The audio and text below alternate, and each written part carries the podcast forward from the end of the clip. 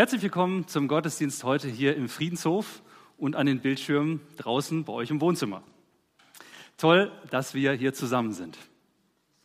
Vielleicht sind ihr seit euch heute, seid ihr heute Morgen ein bisschen, bisschen verpennt hierher gekommen oder so. Wie ging das gestern? Außer ich war so ein bisschen, ich lag noch im Bett, ich war äh, verpennt und ähm, habe gedacht, ah, da duscht doch irgendwie einer. Ja, und ähm, ich bin dann, ähm, ich habe mich, hab mich gewundert. Also ich meine, ist ja erstmal ganz schön. Also duschen ist ja jetzt nichts Schlimmes, aber wenn man alleine wohnt, ist schon komisch, äh, wenn plötzlich es nebenan plätschert. Und ähm, ich bin dann also mal nach nebenan ins Bad gegangen. Also man kann ja wenigstens mal fragen. Ja?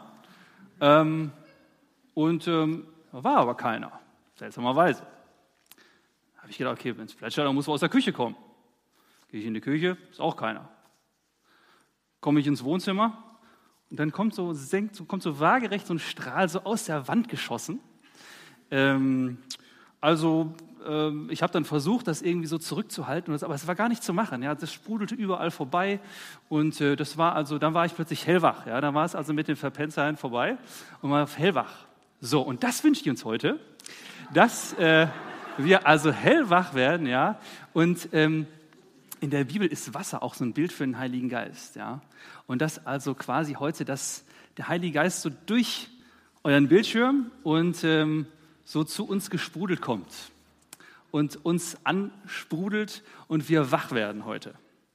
Und äh, dass wir gereinigt werden, erfrischt werden und der Dreck, der sich unterm Sofa angesammelt hat, äh, rausgeschwemmt wird und, ähm, und wir neu werden. Und ich freue mich, dass wir heute zwei Taufen feiern können und ähm, ja, wo das Leben neu anfängt und ähm, wo neues Wachstum entstehen soll, wo Gott neu macht. Und ich wünsche uns, ich wünsche euch ganz besonders, dass der Gottesdienst was ganz Besonderes für uns wird, wo wir das erleben, dass der Heilige Geist uns wach macht und ja, ansprudelt. Und deshalb wollen wir diesen Gottesdienst feiern, im Namen des Vaters und des Sohnes und des Heiligen Geistes. Ich möchte noch ein Gebet sprechen. Herr, ich danke dir, dass du jetzt hier bist. Und ich möchte dich bitten, dass du dich jetzt spürbar machst und dass du uns ja da erwischt, wo wir es gar nicht, gar nicht damit rechnen, dass du uns wach machst und dass wir deinen Heiligen Geist erleben heute in unserem Leben und jetzt in dieser Zeit. Danke, dass du jetzt hier bist. Amen. Und ich freue mich auf unsere Bands mit ein paar Liedern, die uns mit in den Lobpreis nehmen wollen, in die Anbetung nehmen wollen.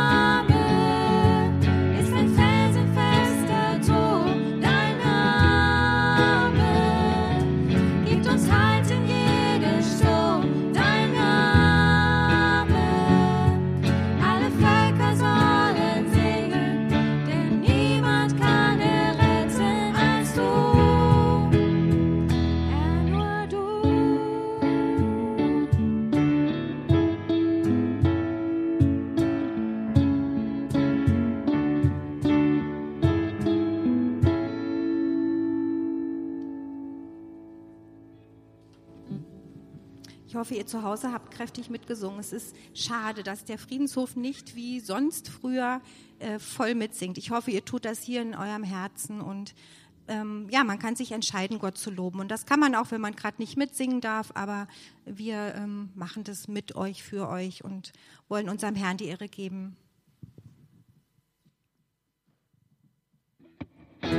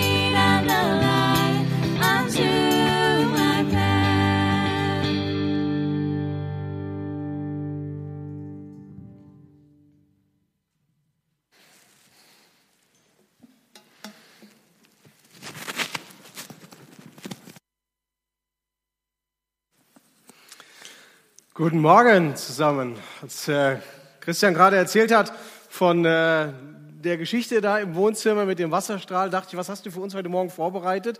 Ich habe jetzt eigentlich erwartet, dass du vielleicht wie, ich kenne das ja nur vom Hören sagen, das Kaskade-Kino hier in Kassel, die hatten ja früher so Wasserspiele, ob du irgendwie in die Orgel was eingebaut hast und jetzt so während dem Lobpreis da Wasser rauskommt oder so, aber kommt nachher, alles klar, bei der Taufe vermutlich dann so. Sehr schön, sehr schön. Ihr Lieben, lasst uns einsteigen mit dem Bibeltext für heute Morgen. Ähm, wir haben einiges vor heute. Wir haben ja eben, ihr habt es mitbekommen, noch zwei Taufen. Von daher, ich steige gleich ein mit dem Bibeltext aus Josua, Kapitel 3. Und Josua machte sich früh auf und sie zogen aus Schittim und kamen an den Jordan, er und alle Israeliten und blieben dort über Nacht, ehe sie hinüberzogen. Es geht also um die Geschichte, wie das Volk Israel einzieht in das ihnen von Gott verheißene, versprochene Land. Nach drei Tagen aber gingen die Amtleute durchs Lager und geboten dem Volk, wenn ihr die Lade des Bundes des Herrn eures Gottes seht und wie die levitischen Priester sie tragen, so brecht auf von eurem Ort und folgt ihr nach. Doch dass zwischen euch und ihr ein Abstand sei von ungefähr 2000 Ellen, das sind roundabout 900 Meter angeblich. Ihr sollt ihr nicht zu nahe kommen, so werdet ihr wissen, auf welchem Weg ihr gehen sollt. Denn ihr seid den Weg bisher noch nicht gegangen. Und Josua sprach zum Volk, heiligt euch, denn morgen wird der Herr ein Wunder unter euch tun. Und Josua sprach zu den Priestern, hebt die Bundeslade auf und geht vor dem Volk her. Da hoben sie die Bundeslade auf und gingen vor dem Volk her. Und der Herr sprach zu Josua, heute will ich anfangen dich groß zu machen vor ganz Israel, damit sie wissen, wie ich mit Mose gewesen bin, so werde ich auch mit dir sein. Und du gebiete den Priestern, die die Bundeslade tragen, und sprich, wenn ihr an das Wasser des Jordans herankommt, so bleibt im Jordan stehen. Und Josua sprach zu den Israeliten, hör, hört zu, hört die Worte des Herrn eures Gottes, daran sollt ihr merken, dass ein lebendiger Gott unter euch ist und dass er vor euch vertreiben wird, die Kanaaniter, Hethiter, Hiviter, Perisiter, Gigashiter, Amoriter und Jebusiter. Siehe, die Lade des Bundes des Herrn der ganzen Erde wird vor euch hergehen in den Jordan. So nehmt nun zwölf Männer aus den Stämmen Israels, aus jedem Stamm einen, wenn dann die Fußsohlen der Priester, die die Lade des Herrn, des Herrn der ganzen Erde tragen, in dem Wasser des Jordans stillstehen so wird das Wasser des Jordans, das von oben herabfließt, nicht weiterlaufen, sondern stehen bleiben wie ein einziger Wall. Als nun das Volk aus seinen Zelten auszog, um durch den Jordan zu gehen und die Priester die Bundeslade vor dem Volk hertrugen. Und als die, als die Träger der Lade an den Jordan kamen und die Füße der Priester, die die Lade trugen, ins Wasser tauchten, der Jordan aber war die ganze Zeit der Ernte über alle seine Ufer getreten. Da stand das Wasser, das von oben her niederkam, aufgerichtet wie ein einziger Wall. Ich überspringe ein bisschen, aber das Wasser, das zum Meer der Araber hinunterlief, zum Salzmeer, das nahm ab und floss ganz weg. So ging das Volk hindurch gegenüber von Jericho. Und die Priester, die die Lade des Herrn, die Lade des Bundes des Herrn trugen, standen still im Trockenen mitten im Jordan und ganz Israel ging auf trockenem Boden hindurch, bis das ganze Volk über den Jordan gekommen war. Eine spannende Geschichte aus dem Alten Testament, eine Geschichte des Übergangs von der einen Situation in die andere. Und äh, bei mir ist es so, manchmal, manchmal habe ich keine Lust mehr über Corona zu sprechen. Das hängt mir echt langsam zum Hals raus.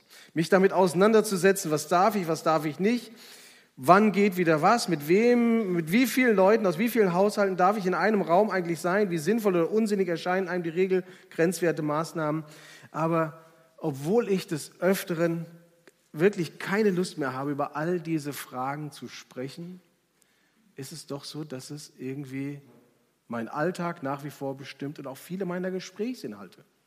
Weil man dann halt eben zusammenkommt und natürlich auch irgendwie darüber redet, und auch darüber so dienstlich und privat, irgendwie spielt das immer eine Rolle. Und auch heute Morgen, meine Lieben, komme ich nicht an Corona vorbei. Ich weiß nicht, wie es euch geht, aber ich empfinde derzeit die, die zunehmenden Lockeren, Lockerungen als eine echte Wohltat. Unsere Kinder, wir lieben sie ohne Frage, aber sie sind endlich wieder in der Schule. Sie sind nicht zu Hause, ein paar Stunden Stille am Tag im Haus konzentriert Dinge erledigen können. Das ist unglaublich, was das für eine Lebensqualität auch mit sich bringt. Und viele andere Dinge auch, wo ich merke, da tut sich was. Und manches entspannt sich auch. Und das ist gut so. Wenn ich es richtig verstehe, scheinen wir jetzt wirklich auf das Ende der Pandemie, zumindest in unseren Breitengraden, zuzugehen. Die Fallzahlen sinken weiter, der Anteil der Geimpften steigt. Und das bringt uns in eine Art Übergangssituation. Von der einen Phase zu der anderen. So diese Phase des Lockdowns hin zu der Phase der Erleichterungen. Von dem einen Lebensstand zum anderen. Noch nicht, aber bald, zusehends. Wir haben ja, wir haben, wir haben durchaus einen langen Weg hinter uns, 15 Monate, wenn ich es richtig weiß. Und wir merken, eine Veränderung steht an und wir erahnen, es wird nicht einfach nur eine, eine Wiederhervorholung des Alten, so dass wir da wieder nahtlos anknüpfen, wo wir vor 15 Monaten waren.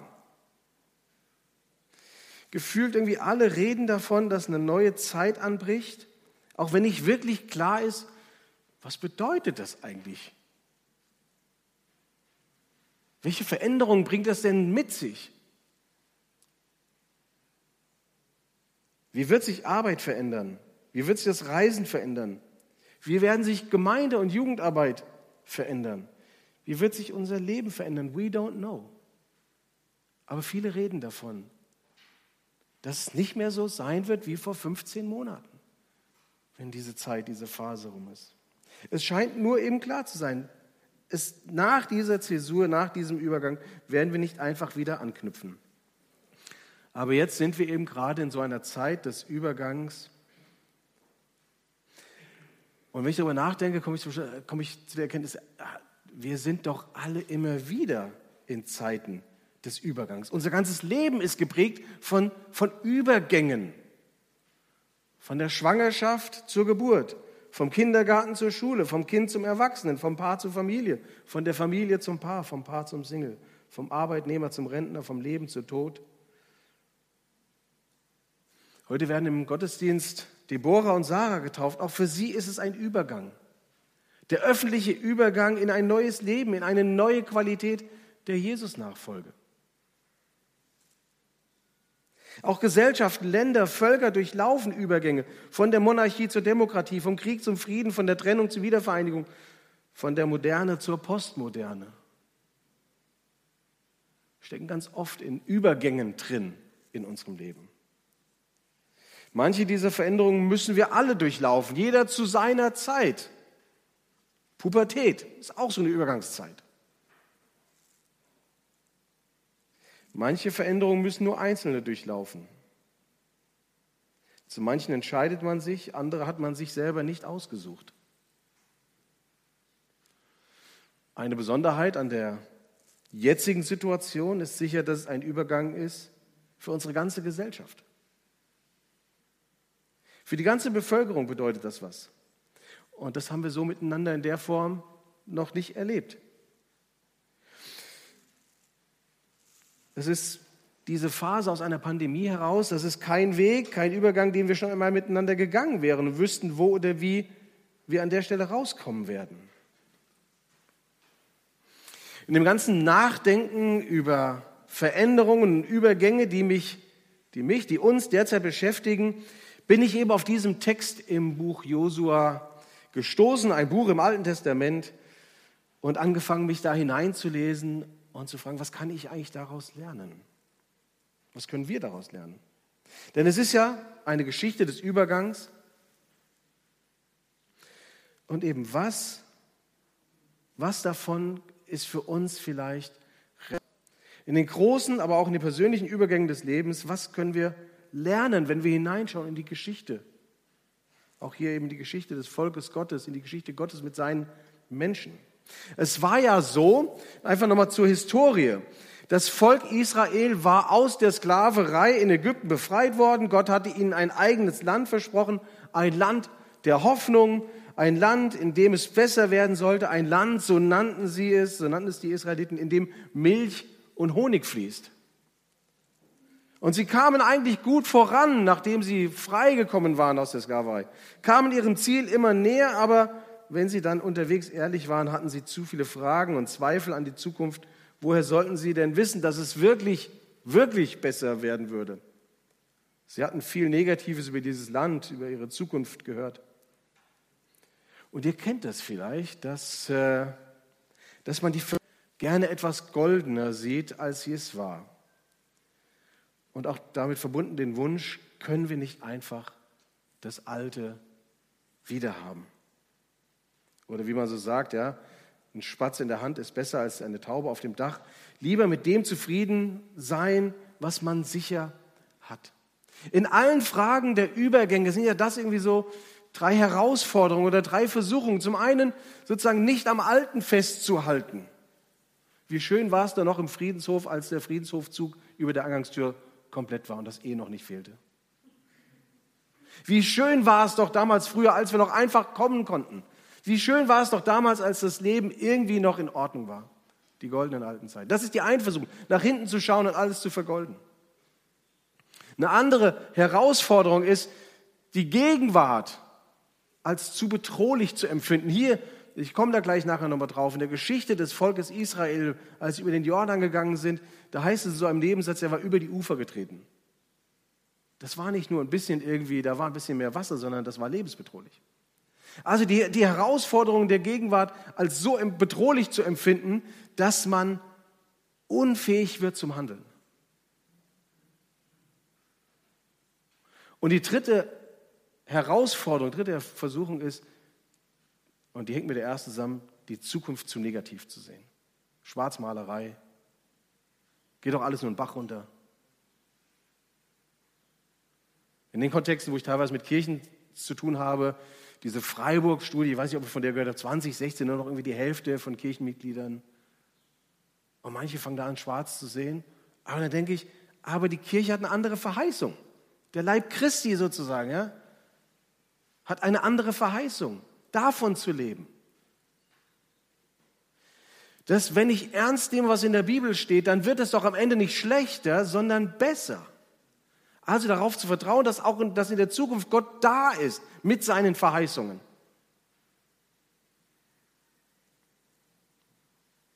In der Konsequenz dieser Auseinandersetzung, früher war alles besser, die Zukunft, wer weiß, wie es werden wird. Und ist es nicht alles irgendwie gerade zu gefährlich hier? Wovon sollen wir eigentlich gerade leben? In der Konsequenz dieser drei Herausforderungen eierte das Volk Israel zwischen Vergangenheit und Zukunft, so wie wir heute vielleicht von Welle 1, 2, 3 oder sogar 4 sprechen, sprach man damals vielleicht von Kreisen, die sie treten. Kein wirklicher Fortschritt, 40 Jahre Wanderung durch die Wüste, die man sich dadurch eingehandelt hatte. Aber jetzt, jetzt war es endlich soweit. Alle Zeichen standen darauf, dass es jetzt dran war, endlich, endlich in dieses neue Leben überzugehen, in das von Gott versprochene Land einzuwandern. Und das einzige Problem war nicht die hohe Inzidenz, sondern der hohe Wasserstand. Schmelzwasser vom Berg Hermon, das mit hoher Geschwindigkeit durchs Jordantal donnerte. An der Stelle, wo das Volk Israel lagerte, war der Jordan aufgrund des Hochwassers vermutlich locker ein Kilometer breit und mehrere Meter tief in der Mitte. Super Bedingungen für Rafting und Wildwasserkajak, aber nicht dafür, um irgendwie mit Babys und Kleinkindern, mit Alten, mit Kranken, überhaupt Nichtschwimmer, das war ja nicht so, dass die alle schon irgendwie ihr Seepferdchen gemacht hatten. Tiere, beladene Wagen, all das auf die andere Seite zu bekommen, unmöglich. Unmöglich. Und dann heißt es dann noch eben so, dass sie halt nicht nur der angekommen sind und irgendwie im Übermut sagten, alles klar, jetzt volle Kanne voran, das schaffen wir, sondern sie lagerten da. Und ich glaube, mit jeder Stunde, mit jedem Tag, mit jeder Nacht, die sie da lagerten, werden sie realisiert haben, das ist eine Nummer zu groß eigentlich für uns. Wie, wie, wie soll das geschehen, irgendwie in das Neue hineinzukommen?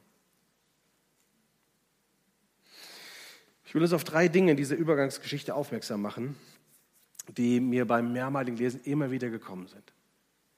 Und das erste ist, ich will euch auf die Bundeslade hinweisen, die in diesem Text ganz oft vorkommt. Es ist wirklich auffallend, wie häufig die Bundeslade in diesem Text vorkommt, mehr als zehnmal. Die Bundeslade, wer das nicht weiß, das war so ein, ein Holzkasten, verkleidet mit Gold innen und außen, von den Maßen her, äh, vermutlich so circa 1,30 mal 80 mal 80. An dem Kasten waren an der Seite Ringe, Ringe angebracht, da konnte man Stangen durchschieben, um sie dann zu tragen.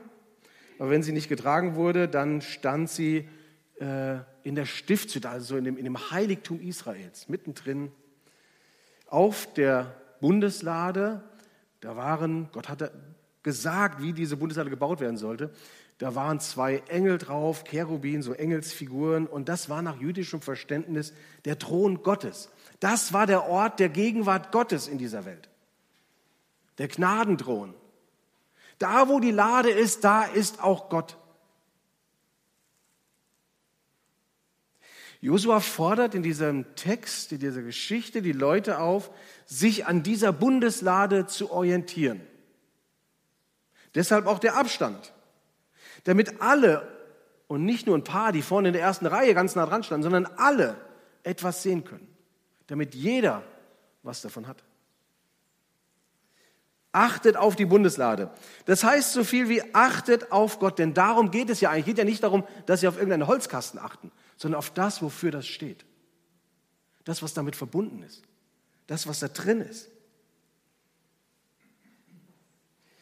Die Bundeslade war ja nur die für alle wahrnehmbare Zusage oder Erinnerung, Gott ist hier. Gott ist mit uns. Gott hat uns bis hierhin gebracht und er zeigt uns den Weg in das neue Leben. Es ist, ich finde, es ist total interessant, wenn man nochmal wahrnimmt, was ja, diese Bundeslade, was in der Bundeslade drin war. Was war der Inhalt der Bundeslade? Das war zum einen die zwei Tafeln mit den zehn Geboten, eine Schale voll mit Manna, also diesem Zeug, das Gott hat vom Himmel fallen lassen oder das morgens da war auf jeden Fall und die Israeliten ernährte in der Wüste. Und der grünende Stab des Aaron. Ja, das eine Gebote, die den Weg zum Leben zeigen, Manna, das daran erinnert, dass Gott versorgt und dann dieser, dieser Holzstock, dieser aus, von einem Mandelbaum, dieser Mandelzweig, eine verrückte Geschichte, aber dieser Stab, der daran erinnert, dass Gott aus etwas Totem, aus einem toten, abgeschnittenen Holz Leben und Frucht hervorbringen kann. Diese drei Dinge waren in der Bundeslade drin, die Gebote, das Manna und der Stab des Aaron. Die Bundeslade gibt es heute nicht mehr, wir wissen nicht, was mit ihr geschehen ist, aber ich sage das jetzt mal so einfach. Als ich darüber nachgedacht habe, hat mich das sehr an die Bibel erinnert. Wir haben zwar keine Bundeslade, wir haben eine Bibel. Und ohne Bibelgläubig in dem Sinne zu sein und sagen, das ist irgendwie das Heimliche. Aber was ist er eben? Das ist doch genau das, was die Bibel enthält. Die Gebote Gottes, die uns den Weg zum Leben zeigen. Die Erinnerungen an Gottes Versorgung in der Geschichte. Und auch die Verheißung, dass Gott aus etwas Totem etwas Lebendiges machen kann. Und machen wird. Sind die Geschichten seiner Wunder, die Verheißungen des Lebens. Und, und das, kann man, das kann man ja gar nicht so einfach erklären irgendwie. Aber es ist die Bibel, das ist ja das Wort Gottes, es sind nicht nur alte Geschichten, sondern Gott ist darin erfahrbar. Gott redet zu uns durch sein Wort. In Josua 3, da gibt es also eben diese Aufforderung, auf die Bundeslade zu achten, weil sie den Weg zeigt den Weg, wie der Übergang zu meistern ist. Und ich glaube, dass die Bibel das auch kann.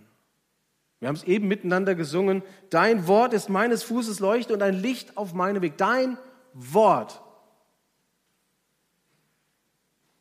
ist meines Fußes Leuchte und ein Licht auf meinem Weg. Ihr Lieben, in dem Sinne, achtet auf die Bibel.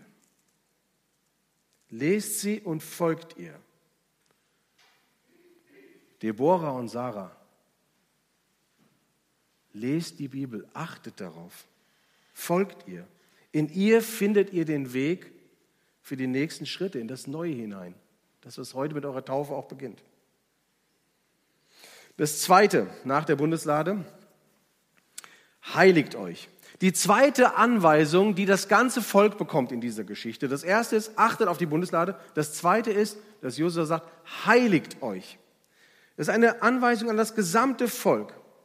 Heiligt euch, denn Gott wird ein Wunder unter euch tun. Was bedeutet das? Sich heiligen.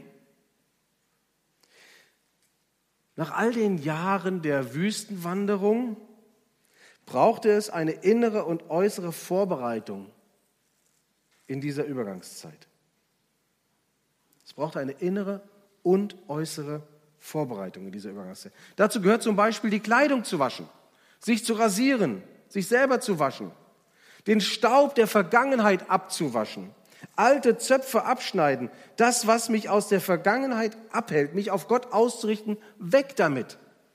Das, was mich hinten halten will, sozusagen. Und es mir schwer macht, in das Neue hineinzugehen. Weg damit. Ich weiß noch Geschichten, wie mir Leute erzählt haben, dass sie nach ihrer Bekehrung ihre Platten oder CD-Sammlungen weggeschmissen haben, weil sie sie an ihre Vergangenheit innerlich noch gebunden hat. Heute kennt ja kaum noch jemand Platten. Für uns wären das, ich weiß nicht, ich habe da überlegt, was wäre das für uns? Sind das die manche irgendwie Zugänge zu bestimmten Accounts in, auf Internetseiten, noch gespeicherte Handynummern von Menschen, die uns eine Versuchung sind, die, die nicht gut für uns sind? Zum sich Heiligen gehört eben das irgendwie Altes loszulassen, aber auch die eigene Schuld zu bekennen, innerlich und äußerlich aufzuräumen im Leben. Ich selber bin da keine große Hilfe, aber wenn ihr merkt, da ist noch was irgendwie in meinem Leben, was ich unbedingt noch mal irgendwie angehen sollte, was aufgeräumt werden sollte, sprecht Christian an, sprecht Leute aus dem Seelsorge- oder Gebetsteam an, äh, die sind da, die können das gut mit euch solche solche Aufräumaktionen im Leben durchzuführen. Zum Aufräumen kommt dann aber auch das Ausrichten, wenn es heißt, eben heiligt euch. Das eine sozusagen nach hinten gerichtet, so ein bisschen das Aufräumen, aber dann auch nach vorne gerichtet, das Ausrichten auf Gott hin. Nennt es Umkehr, Bekehrung, Nachfolge, wie ihr wollt, aber es geht im Kern darum, und ich hoffe, ihr versteht, was damit gemeint ist, dass ich mich Gott unterordne mit meinem ganzen Leben, dass ich mein Leben auf ihn hin ausrichte. Das heißt es, sich zu heiligen. Gott das zu sagen, du bist mein Herr, dir will ich nachfolgen.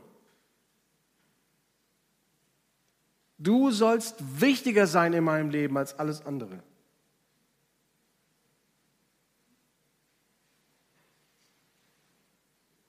Und wenn ich diesen Text hier ernst nehme, dann ist das, dann ist das für uns keine Option.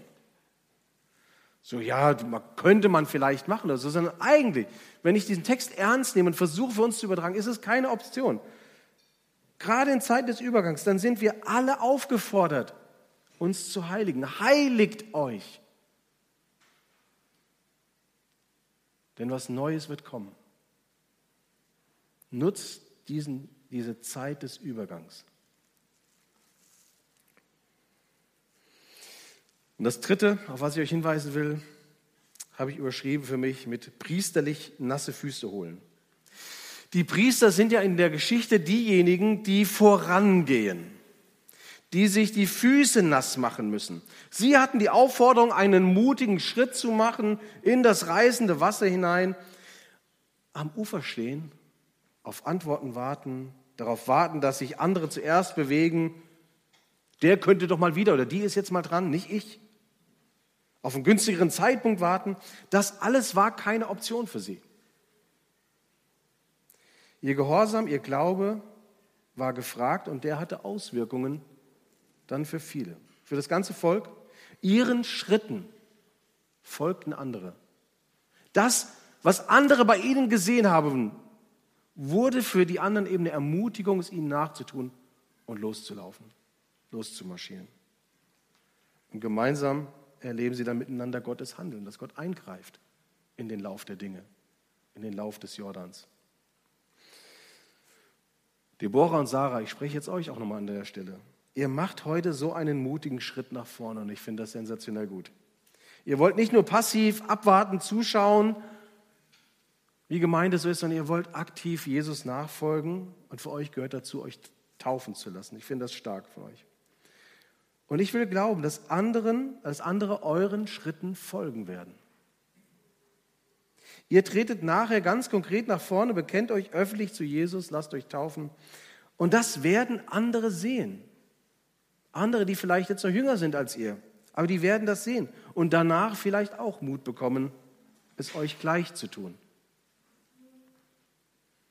Ihr Gemeindeleitung, Menschen in Leitungsverantwortung, jetzt auch egal, in Werken, Einrichtungen, Betrieben, nehmt eure Verantwortung und Aufgabe in dieser Übergangszeit an und geht mutige Schritte voran. Was das in eurem Fall genau ist, das weiß ich nicht. Das ist vielleicht auch nicht mein Job. Das müsst ihr selber tun, selber darauf achten. Was ist Gottes Reden jetzt in dieser Zeit? Was ist dran zu tun? Wo ist es dran, sich nasse Füße zu holen? Einen Schritt zu machen, den man eigentlich nicht machen würde von sich aus, aber der für die anderen so wichtig sein könnte.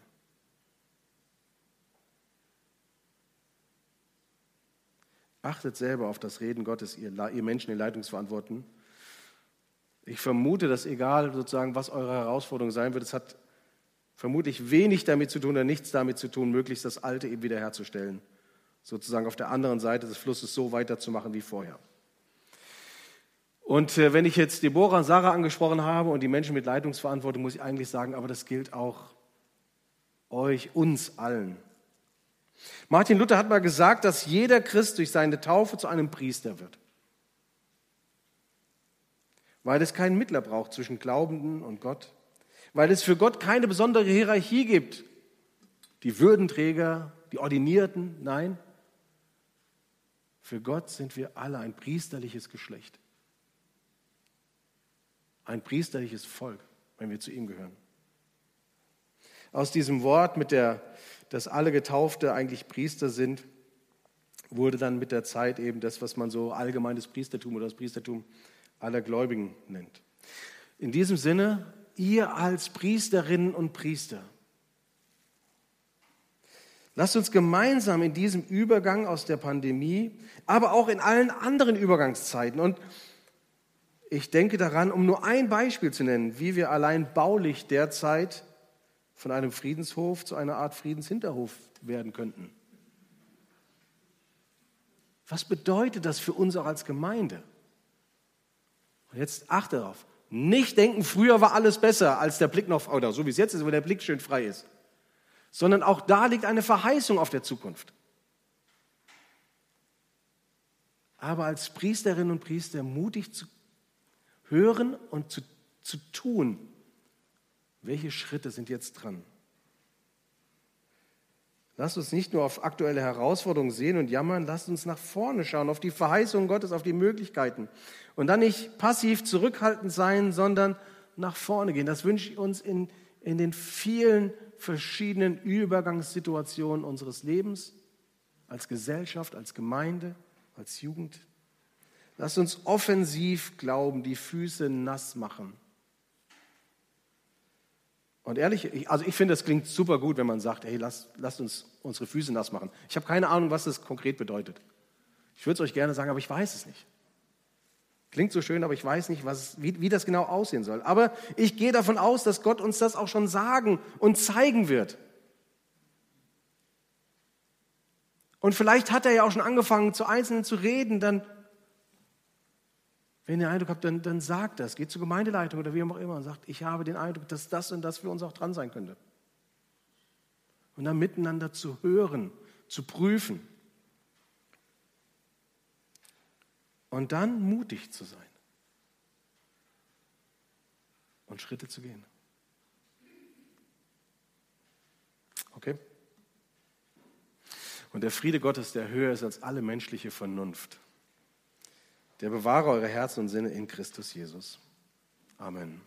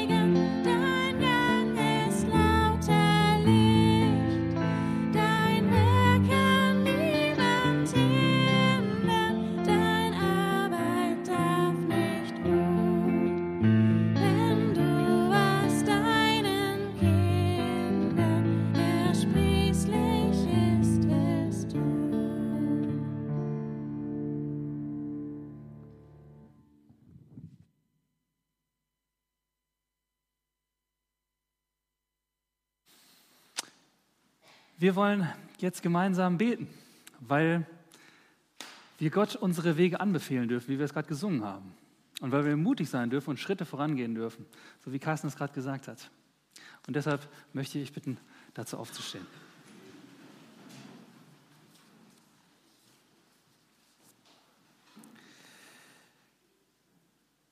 Herr, ich danke dir, dass du derjenige bist, der uns auf neues Land führen willst. Dass du derjenige bist, der uns Neuanfänge ermöglicht. Und ich möchte dich bitten, dass du uns Mut machst, dass du uns stark machst und dass du uns hilfst, das Neue wirklich auch anzugehen und annehmen zu können, das, was du uns schenkst. Danke dafür. Und da möchte ich dich besonders jetzt heute für Sarah und Deborah bitten, dass sie diesen Neuanfang, den du schenkst, dass sie den wahrnehmen können und dass du, dass du sie spüren lässt, dass du für sie da bist und du mit ihnen durchs Wasser hindurch in ein neues Leben gehen willst. Danke, dass wir heute diese Taufe feiern dürfen. Wir bitten dich für einen Neuanfang da, wo uns die letzten Monate träge gemacht haben. Reißt du uns mit durch deinen Heiligen Geist in die Kreise zu den Orten und zu den Menschen, wo du uns gebrauchen und einsetzen willst. Wir bitten dich für einen Neuanfang für Eltern, die sich ausgepowert haben in Homeoffice und Homeschooling, deren Kraft versickert ist. Erfrisch du sie wieder, sei du ihre Quelle. Wir bitten dich für einen Neuanfang für Menschen, die sich aufgegeben haben, die ihre Krankheit, ihr Alter oder Einsamkeit mutlos gemacht oder die, ja, die wie ausgetrocknet sind. Regne du in ihre innere Leere und Wüste und lass du neue Hoffnung aufkeimen und aufblühen. Wir bitten dich für einen Neuanfang für Menschen, die sich in Schuld oder auch in Wut verstrickt haben. Jesus, spül du den Schmutz weg, der belastet und das Herz verstopft. Wir bitten dich auch für diese Welt. Wir bitten dich jetzt für den G7-Gipfel, der derzeit in Cornwall läuft. Gib du einen Neuanfang da, wo, wo wir Menschen uns verrannt haben. Du lenkst den Strom der Geschichte. Vergib uns und sei du uns gnädig in dem, was wir getan haben und in dem, was wir tun. Gib denen, die jetzt Entscheidungen zu treffen haben, dass sie das Richtige tun und dass sie Gutes für uns alle bewirken können. Und wir bitten dich auch um einen Neuanfang für uns als Gemeinde, dass wir mutig werden, dass wir unsere Füße nass machen, dass wir Schritte gehen. Und ich möchte jetzt dafür bitten, Carsten hat es gerade gesagt, wir wissen nicht, was das ist. Und ich möchte dich aber bitten, dass du uns das zeigst, was du mit uns vorhast, was du tun willst. Und alles, was wir dir jetzt noch nicht gesagt haben, das wollen wir zusammenfassen in den Worten, die du uns beigebracht hast.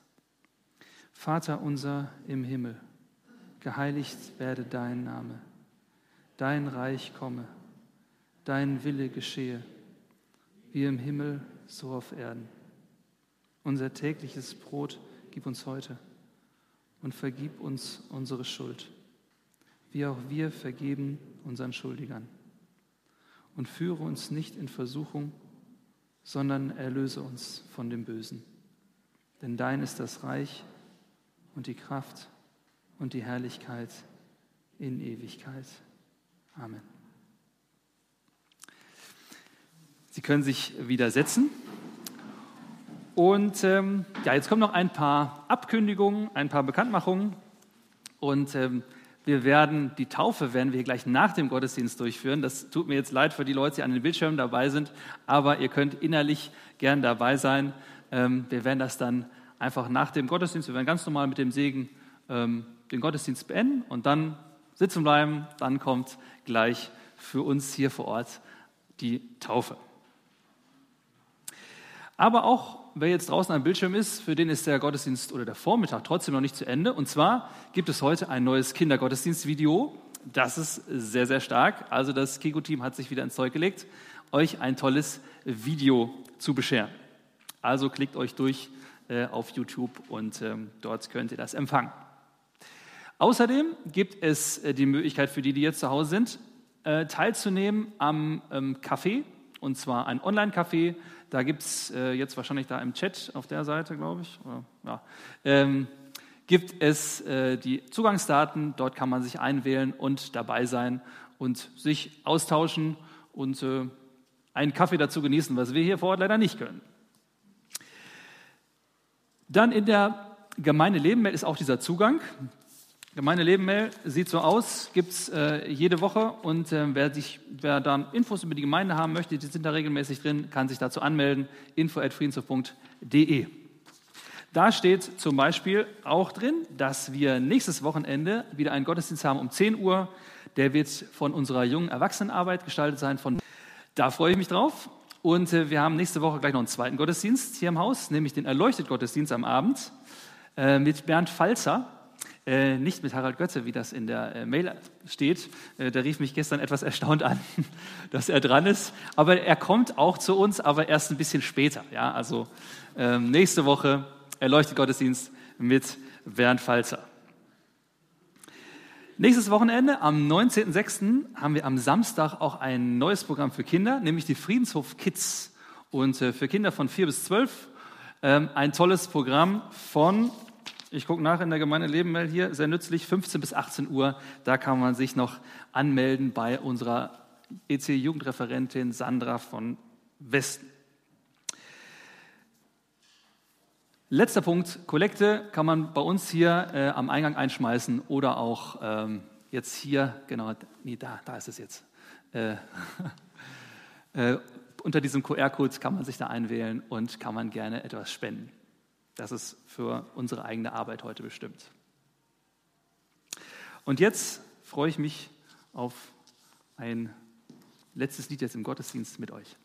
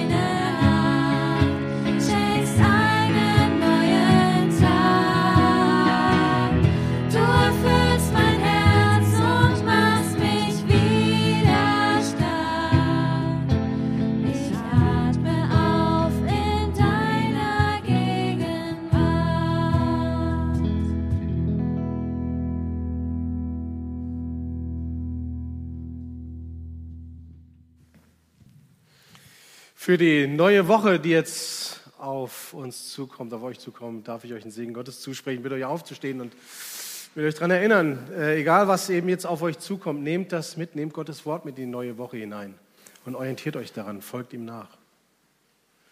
Und, äh, und nehmt euch Zeiten, um euer Leben zu sortieren. Immer wieder, auch in der Woche, die jetzt vor euch liegt. Und dann denkt daran, euch priesterlich nasse Füße zu holen, anderen zu dienen, auf andere auf Gott hinzuweisen. Das ist eure Berufung. Und der Herr segne euch und behüte euch. Der Herr lasse sein Angesicht leuchten über euch und sei euch gnädig. Der Herr erhebe sein Angesicht auf euch und schenke und erhalte euch seinen Frieden. Amen. Eine gute Woche, Gottes Segen.